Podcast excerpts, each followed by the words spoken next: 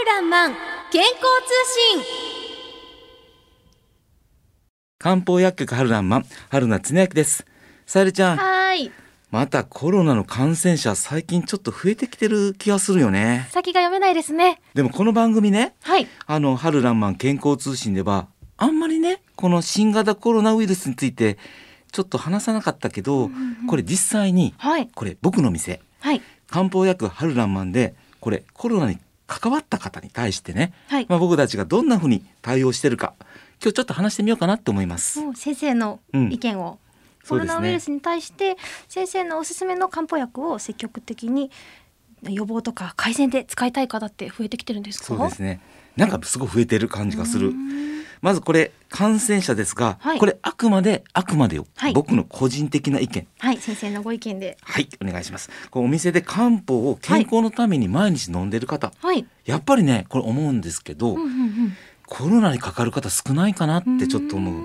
ですから実際にこのご来客ではい。コロナに関するご相談はまあその方の知り合いとかはい。ご家族の方がちょっとコロナに感染してしまったので、何かいいアドバイスくださいっていう方結構多いですうー。んまあ後遺症とか残ったりとかもしますしね感染とか予防に先生のおすすめできる漢方とかってあるんですか、それはねありますね。あの具体的にはちょっとね言えないんですけど、まずこの多いのは濃厚接触者になってしまった。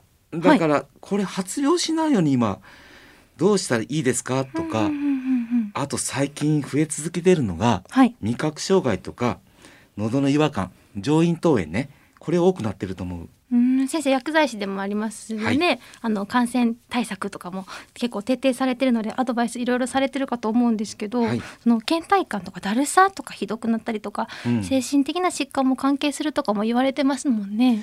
そうだね。これコロナの感染による副作用だとっていうことはこれちょっと僕言えないんですけど、はいやっぱりね、あのーよく言われるのが、えっと、ご相談者がねちょっと後遺症的な相談をね、はいはい、難しいですもんうん。ね。、医療機関に求めてもね、はい、なんとなくもうその的確な情報を得られずに、うんうんうんとりあえず薬局当局に行ってみようって方結構増えてますね。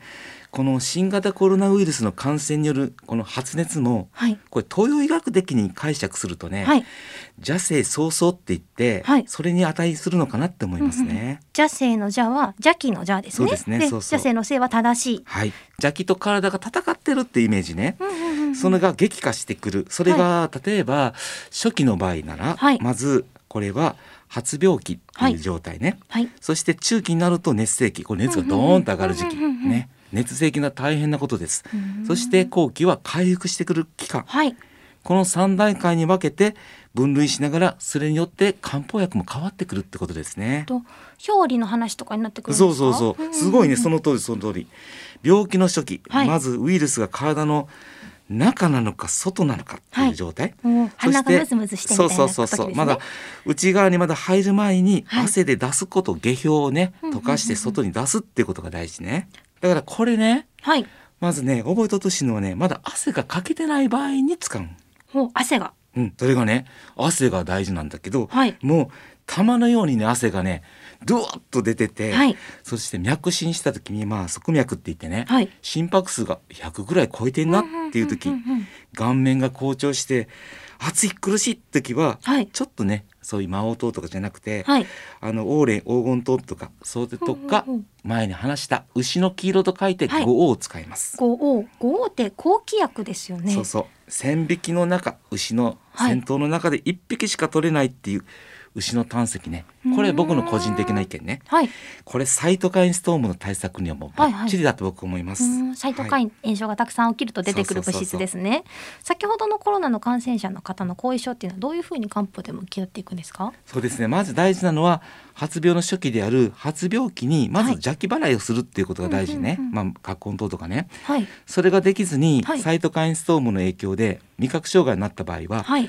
高熱や炎症でダメージを受けた脳を守るために、霊陽角っていう漢方やはい。サフランなんか使うんですあと味覚障害には、はい少し酸味の生薬でゴミジっていう漢方があるんですね、はいはいはい。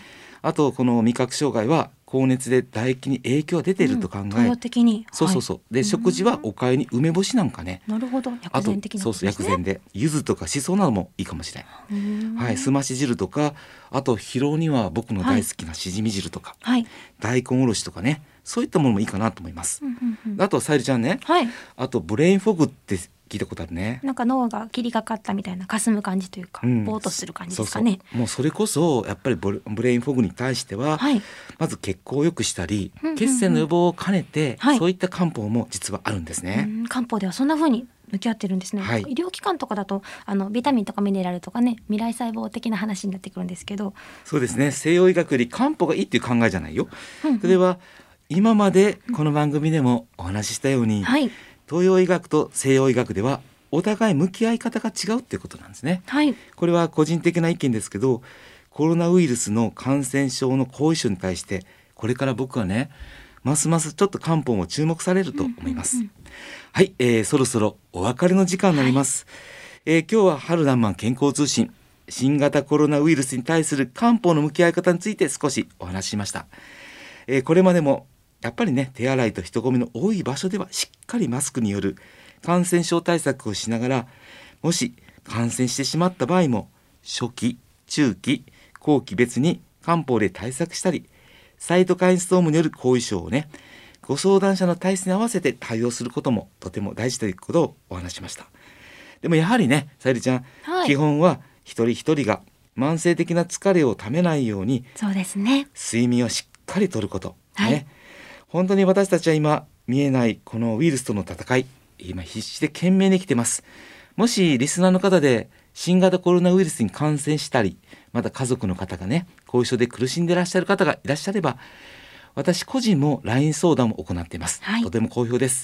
LINE の ID を申します。